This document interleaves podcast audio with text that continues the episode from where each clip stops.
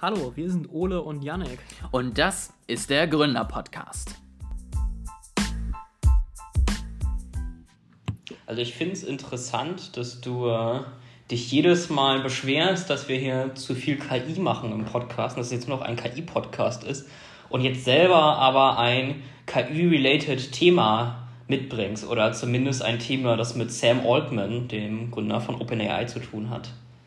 Ja, guck mal, du hast damit so ein bisschen auch meine Idee, wie, wie ich das Thema einleiten wollte, geklaut, weil ich sagen wollte, Yannick, ich habe es rausgefunden. Ich habe endlich ein Thema gefunden, was uns beide gleich glücklich macht, weil es sowohl um Krypto als auch um KI geht und ähm, keine Ahnung, es gleichzeitig beide Lager ankotzt. Oder, oder wie hast du das so wahrgenommen?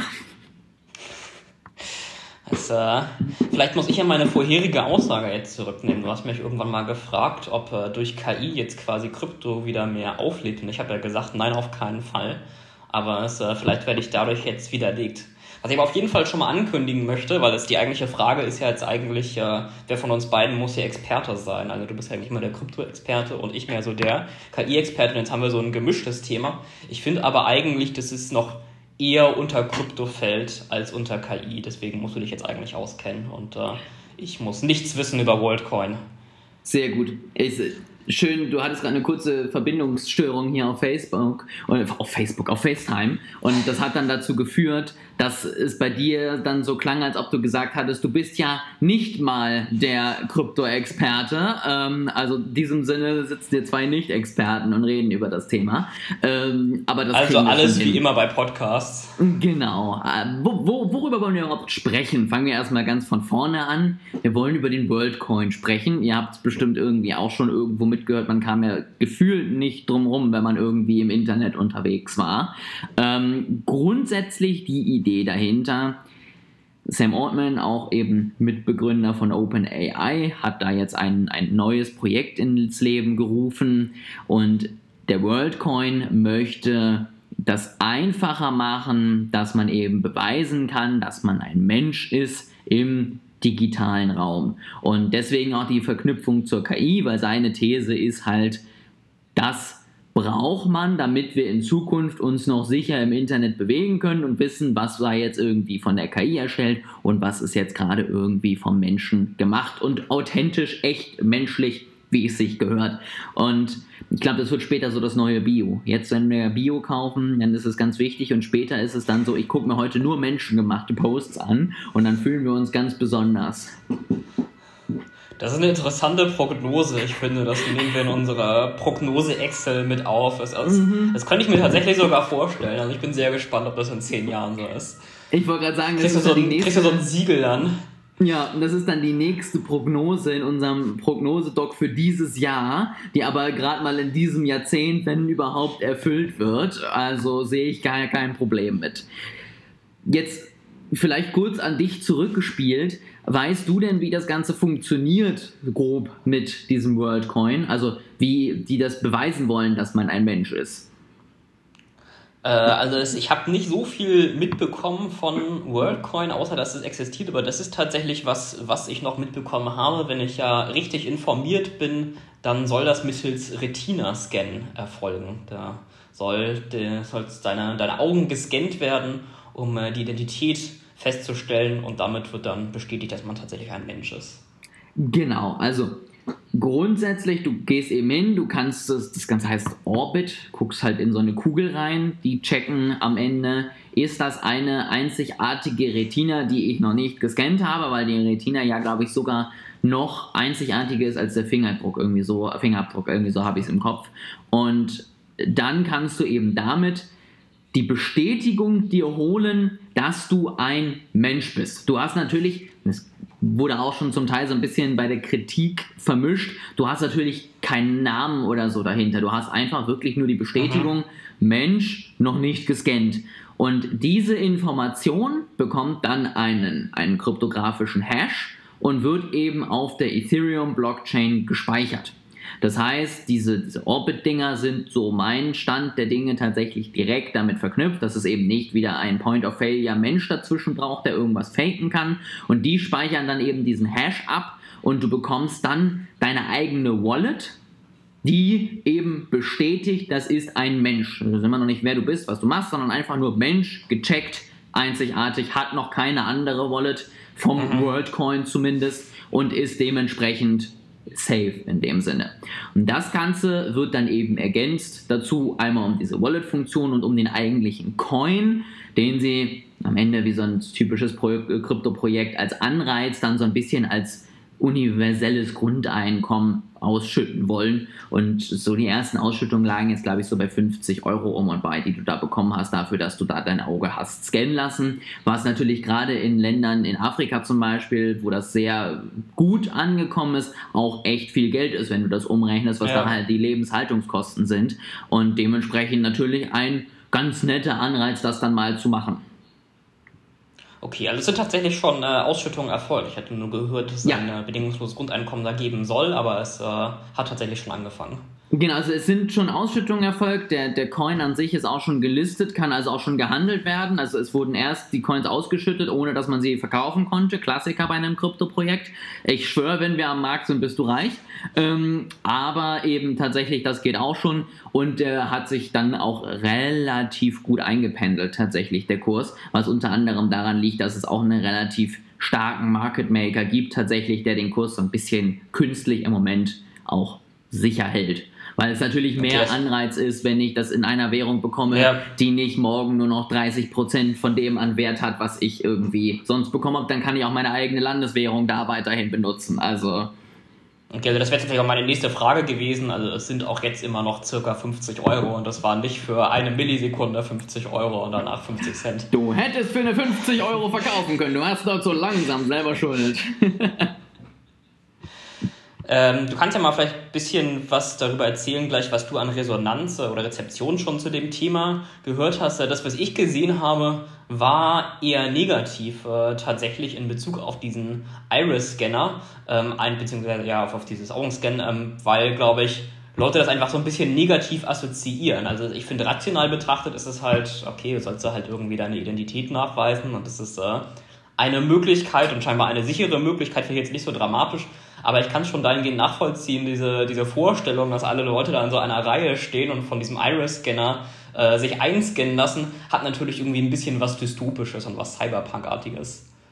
Definitiv. Also das ist natürlich auch den ersten Punkt, den man sehr häufig gehört hat. Ja, und dann, dann gläserner Mensch und du wirst gescannt und was auch immer. Deswegen habe ich auch in der Erklärung so häufig betont, du musst da ja keine ID abgeben, dass sie dann noch irgendwie deine, deine WorldCoin-ID direkt mit dir als Einzelperson verknüpfen, sondern es ist einfach nur eine Info. Und zumindest sagt WorldCoin selber ja auch, dass diese Iris auch nicht gespeichert wird, sondern die wird eben einmal nur abgerufen und es wird ein unikater Hash sozusagen erzeugt und danach wird die sozusagen so verfremdet, die Information, dass man zwar schon noch checken kann, gibt es diese Iris schon einmal, aber dass du sozusagen nicht mehr zurückverfolgen kannst, von wem und zu welcher Zeit ist jetzt welche Iris so ungefähr. Mhm. Ähm, Du hast aber trotzdem genug Aufschrei auch aus allen möglichen Communities gehört. Also das ist ja, sag ich mal, so ein bisschen die Datenschützer, die sich da gemeldet haben. Die Krypto-Community kam natürlich wieder um die Ecke mit, das ist aber nicht dezentral und das geht natürlich gar nicht und das ist kein echtes Krypto, was du da anbietest. Ähm, dann hattest du den Kritikpunkt eben so ein bisschen dieses, man, man nimmt da gerade die Menschen, die, denen es schlechter geht, aus, um deren Daten einzusammeln Aha. und bezahlt sie halt dafür mit so einem läppischen Kryptocoin. Ähm, also du hast schon viele verschiedene Kritikpunkte, die auch alle, sage ich mal, einen validen Kern haben. So ist es natürlich nicht. Ich finde aber, das habe ich auch ein paar Mal gehört, am Ende ist es erstmal mit das Beste, was wir haben. Also ich glaube, wir werden sicherlich immer mehr uns darum kümmern müssen, Identität im Internet zu bestätigen und äh, möglicherweise auch irgendwie sichtbar zu machen. Und am Ende ist es vielleicht sogar besser, als sich bei jeder Börse, bei jedem sozialen Netzwerk und was auch immer, immer mit einem vollen KYC anzumelden und überall deinen Ausweis, dein Bild und äh, deinen Fingerabdruck hochzuladen, wenn du nur einmal deine Iris scannen lassen musst und dann einfach darüber erstmal das Thema Identität geklärt ist. So jetzt mal ganz platt gesagt. Und das heißt natürlich nicht, dass man sich damit jetzt zufrieden geben muss, aber das ist, heißt vielleicht, dass es bisher erstmal mit die beste Idee ist, die wir haben. Und es gibt hoffentlich dem nächsten Projekt, was noch eine bessere Idee hat. So würde ich das jetzt mal zusammenfassen. Zum Kritikpunkt, äh, dass sie die Armut der Menschen ausnutzen, muss ich sagen, also ich meine, klar ist, man nutzt scheinbar als Strategie, dass die Kaufkraft in gerade afrikanischen Ländern niedriger ist als äh, jetzt eben in den USA oder wo die Leute sitzen, die das äh, Projekt begleiten und verbreitet so sein Projekt weiter.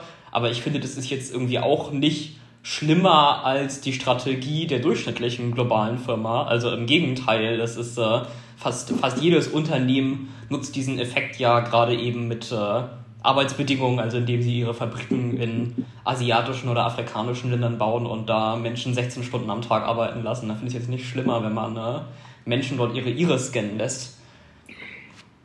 Ja, also am Ende finde ich halt, schöner wäre es natürlich, wenn man das Ganze so hätte an die ganze Welt verkauft bekommen, ne? weil es schon jetzt irgendwie ganz viele Möglichkeiten gibt, das auch zu nutzen und du einfach vom Use Case überzeugt bist und nicht von 50 Euro, die du halt bekommst. Aber das ist halt immer so ein bisschen gerade bei so einer Identitätslösung das Problem, du hast halt so ein bisschen so ein Marktplatzgeschäft. Also du musst halt zwei Seiten zusammenbringen. Du musst die Nutzer zusammenbringen und du musst die Anbieter, die das eben nutzen wollen, zusammenbringen. Und wenn jeweils das andere nicht da ist, interessiert sich die andere Seite nicht dafür. Also ich sag mal, ich kann jetzt nicht zu Coinbase gehen, kann sagen, ey, wir haben hier voll die coole Idee für Identität, macht mal mit und die fragen, wie viele ja. Nutzer habt ihr denn? Und die sagen ja drei. Dann sagt Coinbase, ja schön. Auf der anderen Seite, wenn sie zu mir kommen und sagen, ey, wir wollen hier voll die gute Anmeldung für dich schaffen, ja, wie viele Partner habt ihr denn? Ja, ein, dann sage ich halt auch, okay das ist nicht so viel. Ne? Und irgendwie musst du natürlich ein Anreizsystem erstmal starten, damit du eine der beiden Seiten füllen kannst, um dann zu der anderen Seite zu gehen und zu sagen, guck mal, wir haben hier jetzt 100 Millionen Nutzer, wäre das nicht was für euch? Was ich jetzt allerdings noch nicht so ganz verstanden habe, ist, äh, okay, man soll damit Identität nachweisen können, man soll anzeigen können, dass jetzt irgendwie was von einem Mensch geschaffen wurde und nicht von einer KI oder einem Bot oder was auch immer. Aber was genau hält mich denn eigentlich davon ab, äh, meine Iris scannen zu lassen, damit eine Wallet zu erstellen und dann einen Bot an diese Wallet dran zu hängen?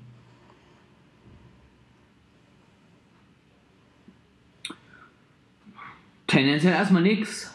Also ich, da, da, da, kann man jetzt halt auch noch nicht viel zu sagen, weil wir ja auch noch keine Anwendung haben. Also das am Ende ist ja die Wallet auch wieder nur ein, ein, ein Zwölf-Wörter-Paar, was du irgendwo angeben kannst. Und jetzt ist natürlich die Frage, wie wird das dann später umgesetzt bei den jeweiligen Anbietern? Mhm.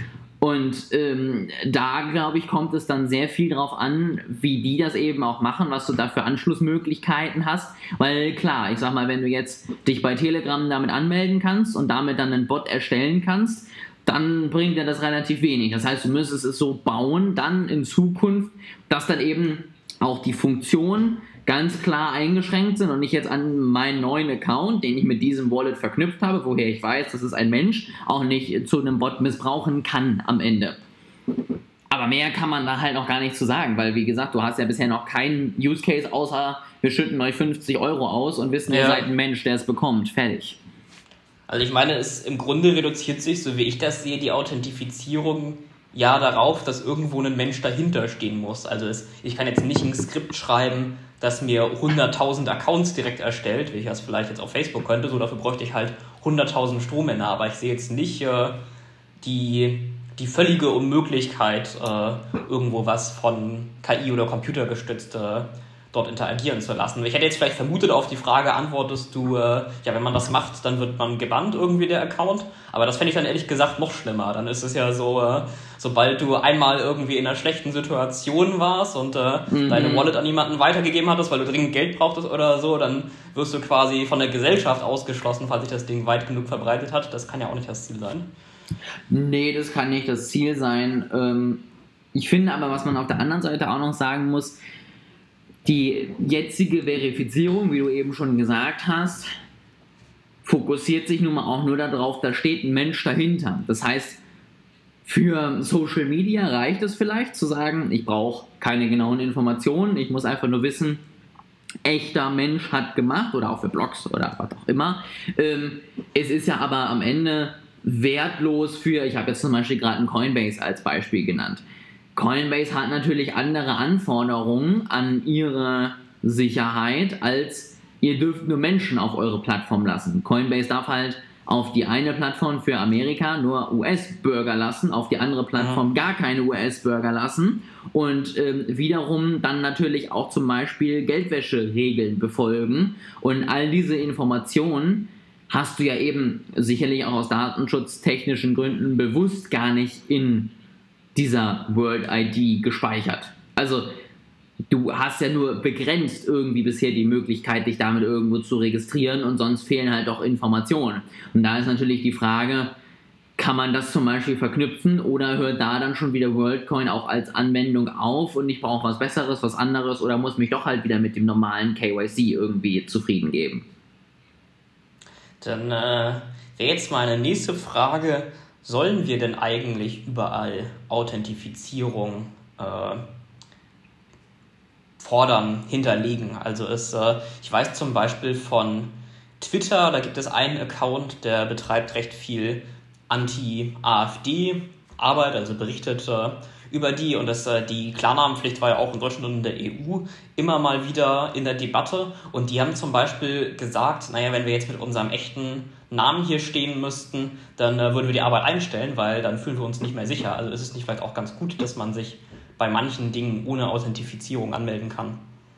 Definitiv am Ende ist da ja, finde ich, auch das Positive erstmal beim WorldCoin, dass ich nur weiß, das kommt von einem Menschen, aber nicht von wem, weil genau solche Sachen. Ja, aber wie, wie, wie klar ist denn das äh, nicht von wem? Also ist, äh, ich meine, ich kenne jetzt die genaue Architektur des WorldCoins nicht, aber ist grundsätzlich bei Krypto ist es ja so, dass ich zum Beispiel den Geldfluss durchaus nachvollziehen kann. Und da ist es jetzt ja irgendwie nicht so schwierig, wenn ich sehe, wie jemand seinen WorldCoin ausgibt mit einer bestimmten Adresse, auch nachzuvollziehen nach einer Weile, wer das ist. Das auf jeden Fall. Also am Ende ist auch, der, wie gesagt, also der WorldCoin und die Wallet, die du erstellst, ist ganz normal auf dem Ethereum Mainnet. Das heißt, auch da gibt es eine Adresse, die ver verfolgbar ist. So, das heißt, wenn du sie anfängst, für alles Mögliche zu benutzen, wird es irgendwann gar nicht mehr so schwierig sein herauszufinden, wer das jetzt genau ist. So, ganz platt gesagt. Und da ist dann auch so ein bisschen wieder die Frage, wie es wiederum alles gemacht wird. Also wie wird es dann wirklich umgesetzt in den einzelnen Punkten, die wir gerade schon besprochen hatten? Wie kann ich mich dann irgendwo registrieren? Weil natürlich, wenn ich sichtbar auf der Chain genau dieses Wallet mit meinem Twitter-Account verknüpfe, dann ist relativ einfach herauszufinden, wem Ja. dieses Wallet gehört. Und da müsste man dann vielleicht auch wieder datenschutztechnisch mal schauen, wie kann man das eben verhindern, dass nicht nur nicht die Retina gespeichert wird, sondern auch bitte nicht meine sichtbare Wallet irgendwann so klar zuordnenbar ist, dass es für mich halt irgendwie keinerlei Gründe mehr hat, nicht direkt einfach meinen Ausweis als Foto, als Profilbild einzustellen, so ungefähr. Hast du deine Person nicht als Profilbild? Ich mache das immer Nein, so. ich habe natürlich irgendein NFT als Profilbild auf Twitter. Das muss man doch Verstehe. heutzutage so machen. Weiß zwar noch nicht welches, ich habe noch keins, aber irgendein schönes habe ich einfach gescreenshottet. Das geht ja so einfach. Ich wollte gerade sagen, du musst ja keins haben, du kannst einfach von jemand anderem eins runterladen. Wann holst du dir denn den WorldCoin? Das wäre meine abschließende Frage. Hast du dich schon registriert? Ich hole mir tatsächlich den WorldCoin erst, wenn es sinnvolle Verwendungszwecke dafür gibt. Also den WorldCoin an sich hole ich mir gar nicht, weil da sehe ich tatsächlich jetzt nicht so das langfristige Investitionspotenzial, weil eine Kryptowährung, die daraus besteht, dass sie verschenkt wird, selten einen positiven Kursverlauf hingelegt hat. Ähm, aber auch meine World ID hole ich mir erst, wenn sie mir was bringt. Und zwar mehr, als dass sie mir in irgendeiner Kryptowährung 50 Euro schenkt. Ich wollte ich gerade sagen, sie bringt dir ja was, ein bisschen Geld, aber nicht genug Genau. scheinbar. Nee, also äh, tatsächlich brauche ich oder möchte ich jetzt dann doch auch meine Iris nicht irgendwo hinhalten, wenn ich nicht weiß, ob ich das tatsächlich auch gebrauchen kann irgendwann. So, und klar, ich sag mal, wenn wir jetzt nicht nur über 50 Euro sprechen würden, sondern vielleicht 50 Euro umgerechnet in der Kaufkraft im Niger, wo das relativ bre- verbreitet ist Ja. und ich damit meine 5 Monatsmieten bezahlen könnte, dann würde ich sicherlich schwach werden und sagen, äh, hallo, klar, willst du auch noch mein anderes Auge scannen oder brauchst du nur eins? Also wie, wie, wie geht das mit einem zweiten Wallet so? Also da ist es, finde ich, wieder was ganz anderes. Aber so halt für 50 Euro, sage ich, würde ich, wenn dann erst machen, wenn ich wirklich damit im Internet mich dann irgendwie überall anmelden kann und ähm, dann halt sagen kann, nicht mit E-Mail-Adresse fortfahren, sondern mit World-ID fortfahren und weiß, dass die eben auch geschützt und einigermaßen sicher ist und nicht alles dann darauf zurückzuführen ist. Wo ist denn die Grenze bei dir in Geld? Das würde mich jetzt mal interessieren, ob du dich da anmelden würdest. Also ich sag mal so, Vielleicht brauchst du nicht ganz zwei Nullen ranhängen, aber es sollte schon auf jeden Fall drei Nullen, glaube ich, haben. So, irgendwo in dem Bereich würde ich jetzt so grob als, schätzen. Als Einmalzahlung dann. Ja, also. Weil, äh, genau, ne? also BGE würde ich mir ja eigentlich vorstellen, dass es irgendwie auch wiederkehrende Zahlungen gibt. Das ist ja relativ sinnlos. Also die 50 Euro, wie ich verstanden habe, waren bisher die einzige, aber ich nehme sie an, dass sie auch planen, das noch mehrmals zu machen. Ja, aber ich habe es noch nie so offiziell gehört. Also es wäre jetzt natürlich was anderes, wenn ich jeden Monat 50 bis 100 Euro bekommen würde, dann sieht es vielleicht auch wieder anders aus. Ähm, aber bisher ja. habe ich jetzt da noch keinen Payout-Rhythmus irgendwo gelesen, dass das halt schon fest geplant ist und die Frage ist dann halt zum Beispiel auch wieder. Ist dann aber eigentlich kein bedingungsloses Grundeinkommen. Also das ist dann genau. ja eher eine bedingungslose Einmalzahlung. Und was halt auch da ist, die Frage ist halt auch, wie lange kannst du dieses Spiel spielen, dass dir das Ganze auf einem relativ sicheren Preis ausgezahlt wird. Und wenn es dir nicht mehr auf diesem einigermaßen fixen Preis ausgezahlt wird, hast du dann die Eurosumme, die sie dir gut schreiben, oder hast du die Tokensumme, die sie dir gut schreiben? Weil was bringt es mir, wenn ich jetzt zwei Monate hintereinander 100 Euro bekomme und danach mein ganzes Leben lang 1 Euro, weil der Kurs halt ins Sonstige gefallen ist? So, also das ist ja auch wieder so eine Sache finde es interessant, dass also eben auch schon gesagt mit, äh, du siehst die Zukunft nicht in einer Kryptowährung, die verschenkt wird. Also du scheinst ja davon auszugehen, dass das einfach erstellt wird, der Token, oder dass jedenfalls nicht viel dahinter steckt. Aber es, ich glaube, die Idee ist ja eigentlich, dass äh, Sam Altman mit seiner anderen Firma extrem, ich weiß gar nicht, wie ich es formulieren soll, also extrem reich ist ja noch immer untertrieben, ist extrem reich sind ja auch schon Jeff Bezos und so weiter, dass er quasi die generelle KI entwickelt und damit fast die gesamte Volkswirtschaft kontrolliert. So könnte man es fast schon formulieren. Ja, aber also daher soll das dann für mein Grundeinkommen kommen. Coin. Also das ist ja, Ich würde annehmen, dass Sam dann einen Teil des Geldes oder des Outputs, das aus OpenAI produziert wird, dort als bedingungsloses Grundeinkommen auszahlt. Dann ist es aber auch mal ganz, ganz schnell ein Wertpapier, ne? Also wo wir gerade die Diskussion im in Amerika haben, was ist ein Wertpapier, muss angemeldet werden und was nicht. Da bist du ja dann ganz schnell plötzlich eher an einer OpenAI-Beteiligung als an einem Coin. Und der, ja, gut, also, also je der nachdem, Coin an je nachdem, sich ist ja begrenzt auf eine Milliarde, glaube ich. Das heißt, er müsste dann eher tendenziell Buybacks damit machen. Ne? Also, dass er sozusagen mit seinen Gewinnen dann den Preis stützt, indem er jeden Monat, keine Ahnung, Hunderttausende davon zurückkauft. Damit könntest du den Preis ein bisschen stabil halten, aber also ich habe das jetzt nirgendwo gehört, dass die Aussage ist, wenn ich dann reich bin, dann seid ihr durch mich alle gesegnet und ich halte euren, euren Coin hier irgendwie am Laufen. Okay, also wie jetzt die genaue Architektur der Art und Weise der Auszahlung der Verbindung mit OpenAI äh, und so weiter ist, einmal dahingestellt. Aber was mein Punkt ja im Grunde war, ist äh, auch der deutsche Staat verschenkt jeden Monat über Hartz IV extrem viel Geld und trotzdem geht der Wert des Euro nicht auf Null, weil eben ein Mechanismus dahinter steckt, also in dem Fall die Steuer. Und ich glaube, da ist eben die Idee, dass der Mechanismus, wie Geld eingesammelt wird, wie man das Geld bekommt, das man da auszahlt, OpenAI.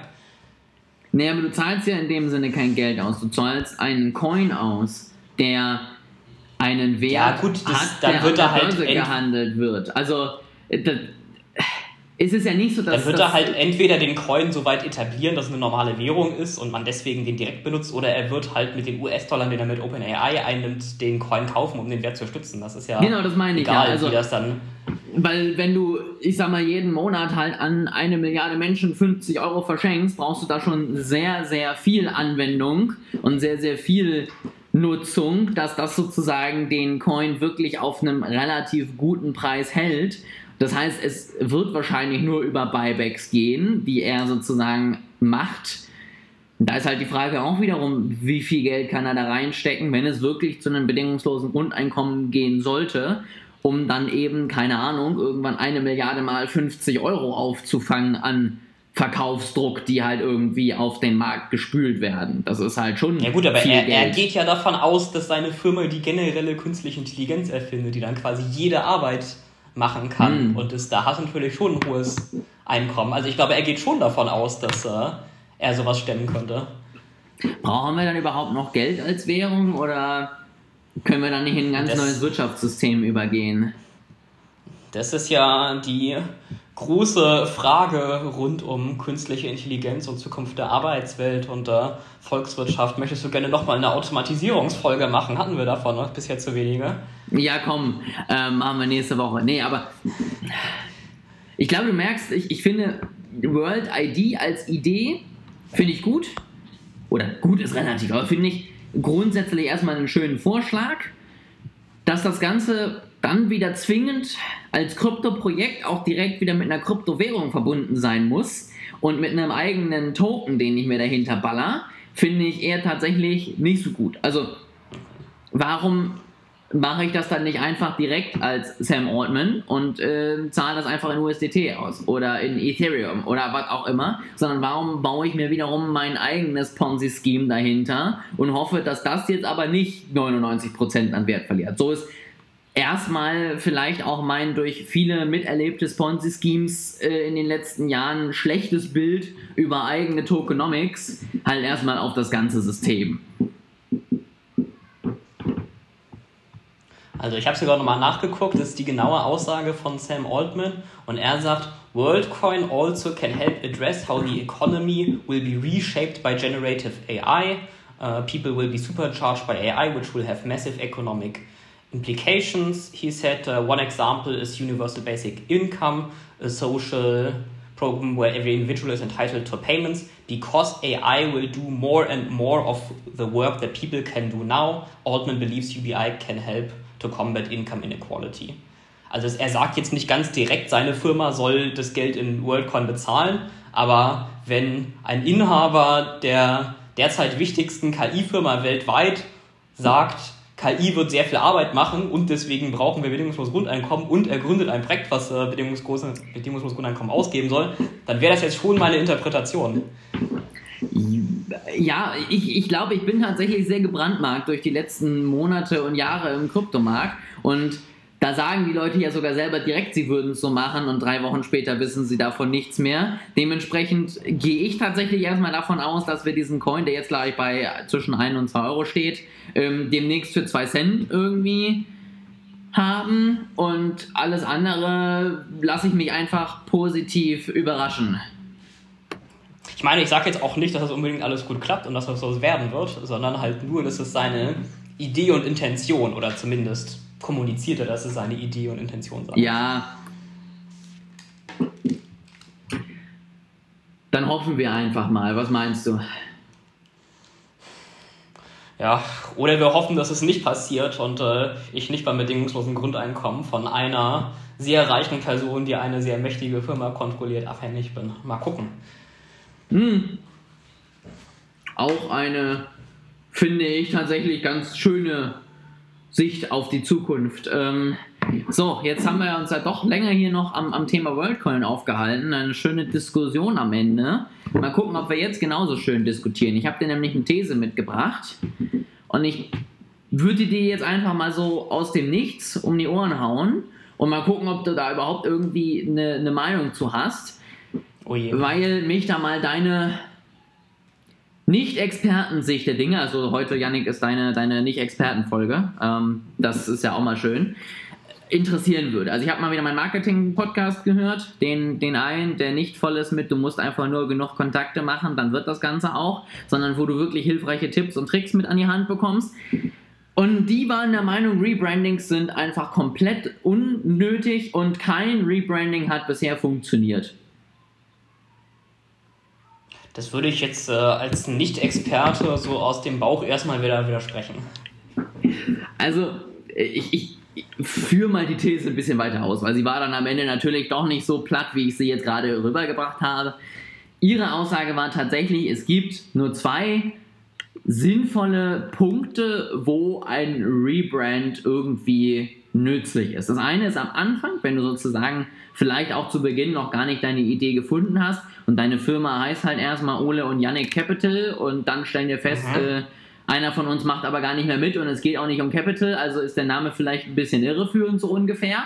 Da ist natürlich mehr oder weniger logisch, dass man da mal den Namen einer Firma noch ändern kann. Da würde ich aber auch noch nicht von einem Rebranding sprechen, weil das hat halt noch keine Brand aufgebaut. Das ist halt einfach ein Firmenname, der im Unternehmensregister steht.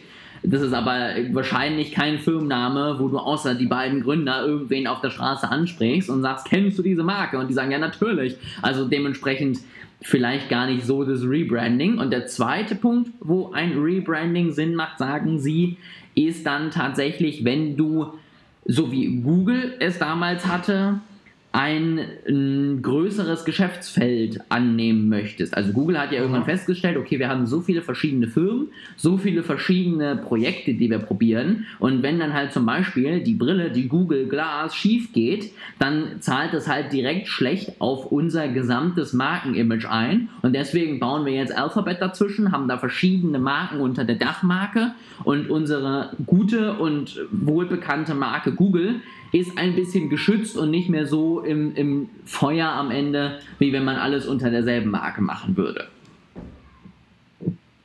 Ich überlege die ganze Zeit, also es, was ich mir halt gerade als Gegenbeispiel überlegt habe zu Rebranding, kann nicht erfolgreich sein, ist, äh, ich habe mir die Entwicklung einiger Marken überlegt, wie, keine Ahnung, zum Beispiel Windows ist mir jetzt spontan eingefallen. Da hat sich das Symbol ja sehr mit der Zeit entwickelt und irgendwie das Symbol von Windows 95 assoziiert man heute mit sehr alten Dingen, ja.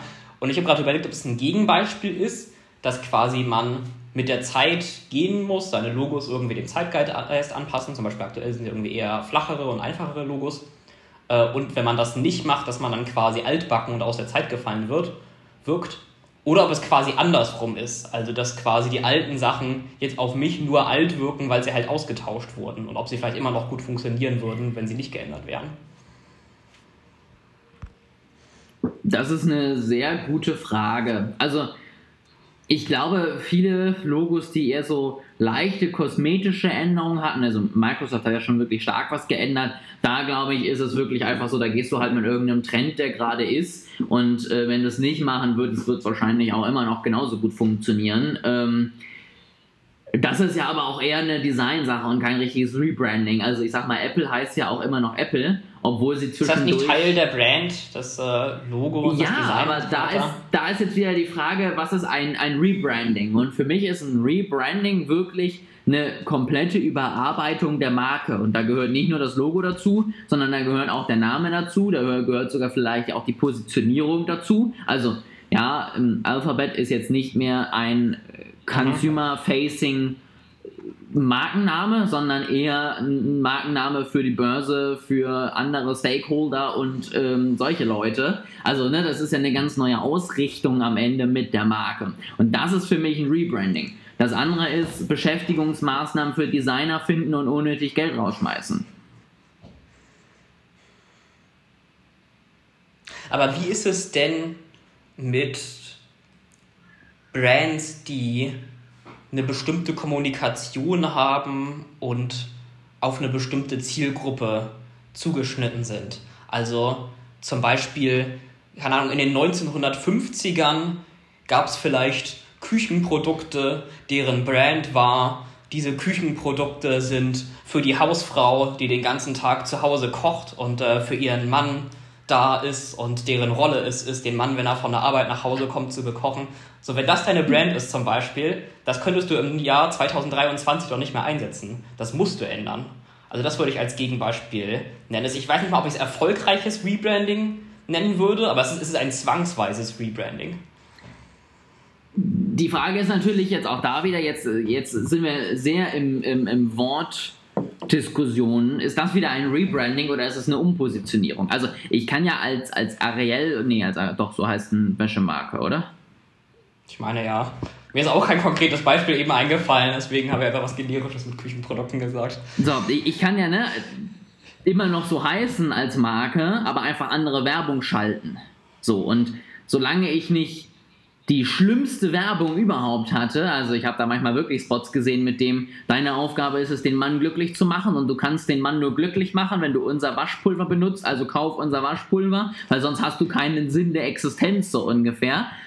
Dann ist das ja wahrscheinlich noch nicht mal schlimm, weil klar, wenn ich jetzt irgendwann die Werbung wieder ausgrabe und sage, sag mal, ist das eigentlich dieselbe Marke, die ihr immer noch habt, die so damals geworben hat, ist das vielleicht nicht mehr so positiv. Wenn ich einfach nur sage, die Wäschemarke für die Hausfrau der heutigen Zeit, so ungefähr, dann ist das jetzt ja nichts, wo ich danach, wenn ich solche Aussage getroffen habe, meine gesamte Marke umbenennen muss, sondern dann sollte ich vielleicht 2023 einen etwas anderen Spot drehen und ähm, kann damit halt ganz normal weiterlaufen. Also ich finde, du musst schon unterscheiden zwischen einer, einer Umpositionierung und irgendwie einer etwas anderen Wortbildsprache und halt einem kompletten Rebrand. Also Rebranding ist, finde ich, immer, das ist halt am Ende das, das allerletzte Register, was du noch ziehen kannst. So, du kannst halt erstmal dein, deine Website überarbeiten, neue Bildsprache, du kannst irgendwie neue Texte, du kannst vielleicht ein bisschen deine Zielgruppe anpassen, du kannst irgendwie ein bisschen deinen Fokus anpassen, du kannst ein neues Produkt rausbringen, was auch immer. Und dann irgendwann erst, wenn das alles nichts gebracht hat,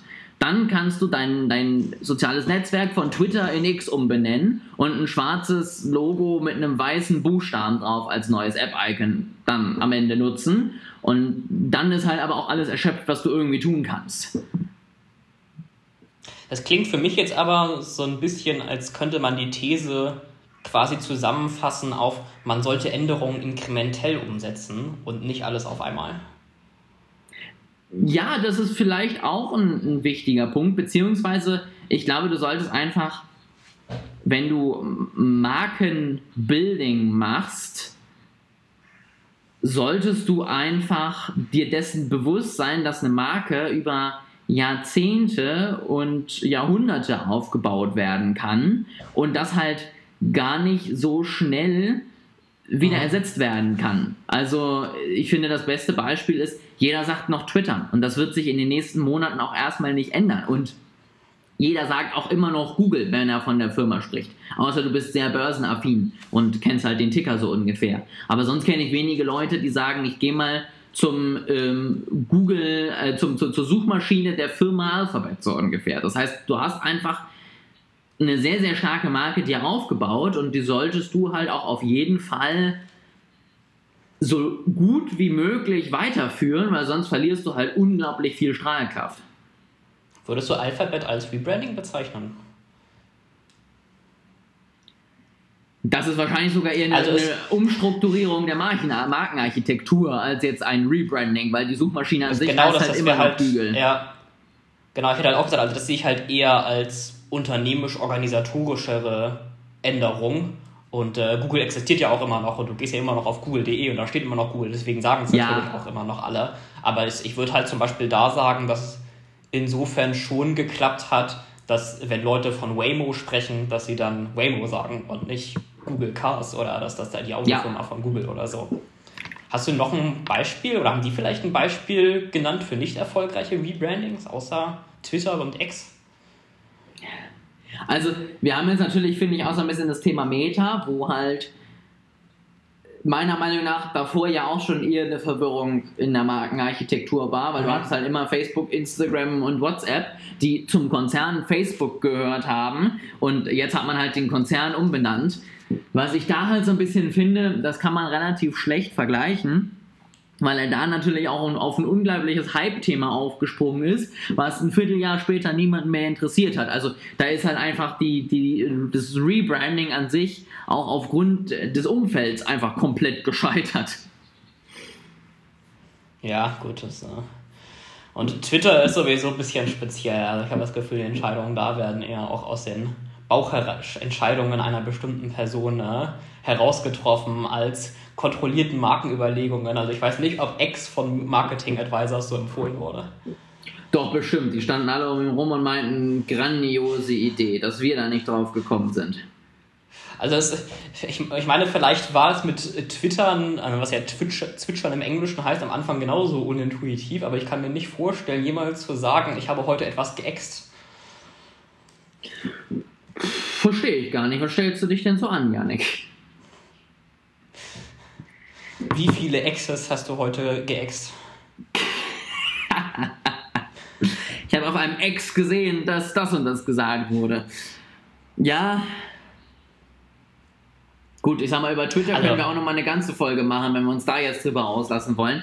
Ich glaube, alleine auch, dass du schon so wenig Beispiele für misslungene oder gelungene Rebrandings findest, spricht ja auch schon Bände. So, also das scheint ja auch bewusst niemand großartig anzugehen, das Thema, weil man eben weiß, wie schwierig das sein kann und weil man eben auch weiß, wie bescheuert es wäre, jetzt ein, ein Apple oder was auch immer umzubenennen und zu sagen, das ist jetzt die neue Marke, weil wir haben halt über die letzten 20 Jahre den Leuten diese Marke sehr gut nahegebracht und jetzt wollen wir das halt einfach wegschmeißen. Das ist halt dann schon nicht so einfach. Ich überlege echt die ganze Zeit, ob mir irgendein Beispiel mal dafür einfällt, ob sei es aus, aus internationalen Konzernen oder in Deutschland, aber ich finde es echt schwierig. Also das Einzige, was mir spontan so ein bisschen einfallen würde, ist Mannesmann, falls ja der Name des Mhm. Unternehmens noch was sagt. Aber das war ja eigentlich auch eher eine Übernahme. Also das war ja auch kein, kein Rebranding des- von einer bestehenden Marke oder von einem bestehenden Unternehmen.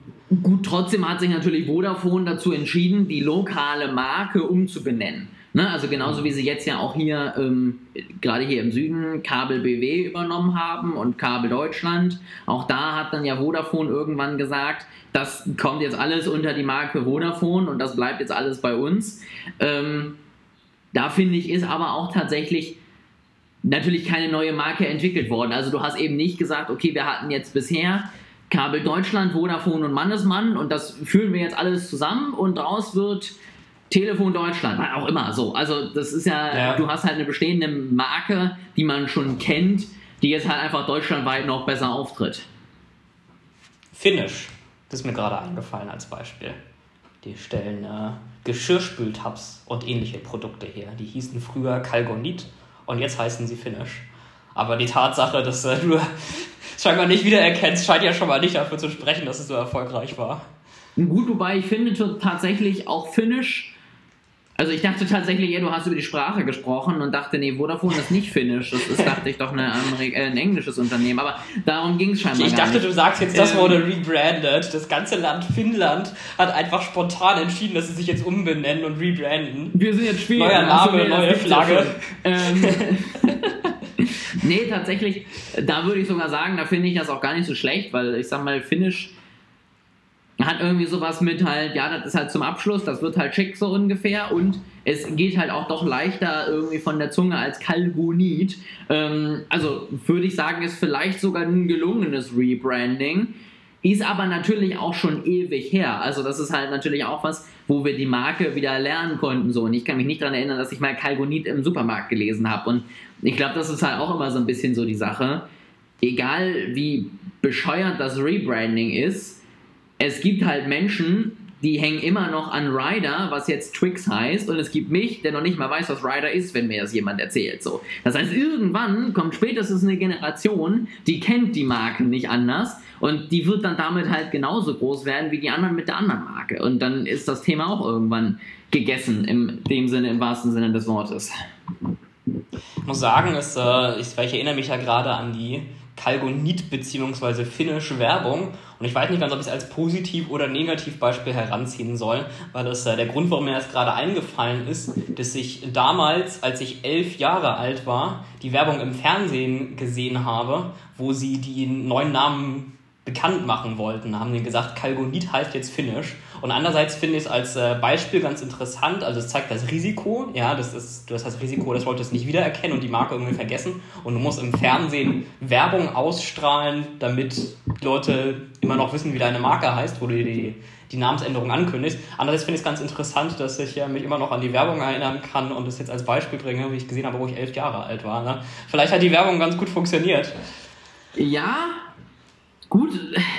Auch da ist ja die Frage, wie du es dann halt kommunizierst. Ne? Es gibt sicherlich auch Sachen, die nicht so gut funktioniert haben. Aber natürlich, in dem Sinne, ich sag mal, du hast auf jeden Fall verstanden, dass Kalgonit jetzt Finnisch heißt. Sagen wir es mal so. Ich weiß auch nicht, ob das rein an der, an der Werbung lag. Also das Kalgonit musste ich jetzt noch nachgucken. Also ich habe Finnisch Umbenennung gegoogelt und dann erst wusste ich den alten Namen wieder. Äh, immerhin nicht andersrum. Es gibt ja auch viele Umbenennungen. Ja, wie heißt jetzt dieses Kalgonit jetzt? Das, das bringen wir mit. So, das sind so diese typischen, man wird einkaufen geschickt. Ja, das, was früher Kalgonit war, das kauf mal. Und dann stehst du da im Supermarkt. Weiß ich nicht. Müssen sie die Werbung auch im Supermarkt schalten, Werbespots, die Ja. durchlaufen. So, so ein Banner unter dem Produkt. Das war mal Kalgonit. Bitteschön. Ansonsten der Rheinwerk Verlag wird mir noch spontan einfallen. Die stellen äh, Bücher rund um IT her. Das war allerdings auch eher eine unfreiwillige Umbenennung. Die hießen früher Galileo Verlag und dann hat sie irgendwer aus England verklagt, die auch Galileo hießen und dann durften sie den Namen nicht mehr verwenden. Hm. Also das war wohl auch eher ein Muss als äh, ein Versuch, eine neue Marke zu etablieren. Ja, sowas ist natürlich, äh, da, da kannst du dann auch nicht drüber reden, ist es jetzt gelungen oder nicht. So, die Alternative wäre halt Geschäftsaufgabe gewesen. Also besser so als anders. Also nach der ganzen Diskussion, am Anfang habe ich ja gesagt, äh, aus dem Bauch heraus würde ich eher nicht zustimmen. Nachdem wir es jetzt ein bisschen diskutiert haben, wäre ich vielleicht äh, doch eher geneigt, zumindest zum Teil dazu Ja zu sagen, beziehungsweise zu sagen, wahrscheinlich sollte man meistens das eher inkrementell machen. Aber jetzt habe ich dich ja nach deiner Meinung bisher gar nicht gefragt. Also vielleicht als Fazit, wie siehst du das denn?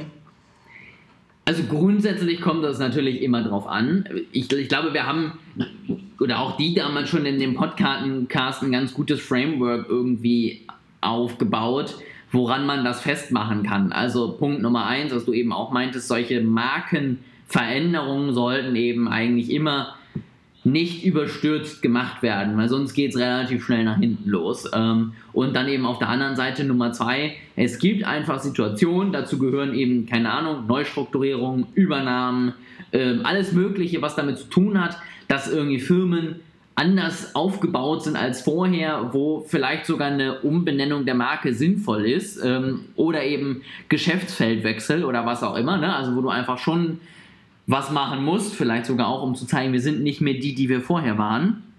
In allen anderen Fällen, glaube ich, würde ich immer sagen, Vorsicht bei der Markenwahl sozusagen und auch einfach immer, wenn man so eine Idee hat, dann nochmal überlegen, wie viele Jahre an Marketingbudget und an, an Dollar, die ich da schon reingeschmissen habe, mache ich damit auch kaputt, weil ich meine Marke halt schon Aber ist das aufgebaut nicht ein habe. bisschen Sunk-Cost-Fallacy? Ja, natürlich. Aber auf der anderen Seite ist das nun mal das, wie Marken funktionieren. Die, die bauen sich nun mal über die Zeit auf. Und Mhm. ja, natürlich, in dem Sinne, wenn die Marke schlecht ist, musst du sie ändern, aber da musst du halt erstmal selber drauf kommen, was heißt es, dass meine Marke schlecht ist. Und ich glaube, da könnten wir jetzt nochmal einen ganzen Podcast drüber machen. Ähm, aber ganz platt gesagt, wenn die Marke funktioniert und bekannt ist und genutzt wird, auch irgendwie im Vokabular, in welcher Form auch immer, dann sollte man vielleicht ganz vorsichtig sein mit irgendwelchen Änderungen. Alright, dann war das doch ein schönes Fazit. Und wäre jetzt meine Frage für die nächste Folge ist, äh, hast du noch mehr Themen wie WorldCoin, die uns so wunderbar verbinden? Oder darf ich dich ab nächsten Mal wieder mit KI langweilen? Ja, nächstes Mal darfst du mich da wieder mit KI langweilen und dann tue ich mal wieder so, als ob ich keine Ahnung hätte. Und das, äh, glaube ich, geht dann auch ganz gut, oder?